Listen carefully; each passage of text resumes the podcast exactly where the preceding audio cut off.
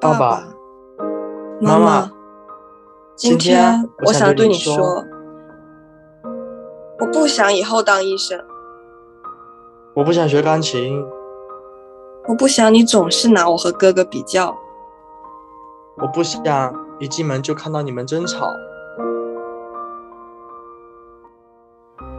我喜欢上了隔壁班的同学，我认为。游戏是我唯一的兴趣爱好。我好像觉得，人生可以快点结束掉，没什么大不了。孩子一切的外在表现和行为，都是内心世界的显化。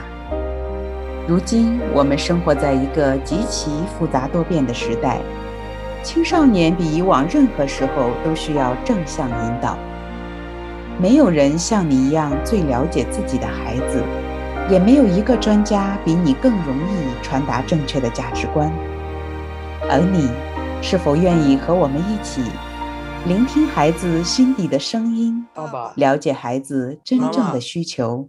今天我想对你说，今天我想对你说，邀请资深心理老师陪你和孩子共同成长，敬请期待。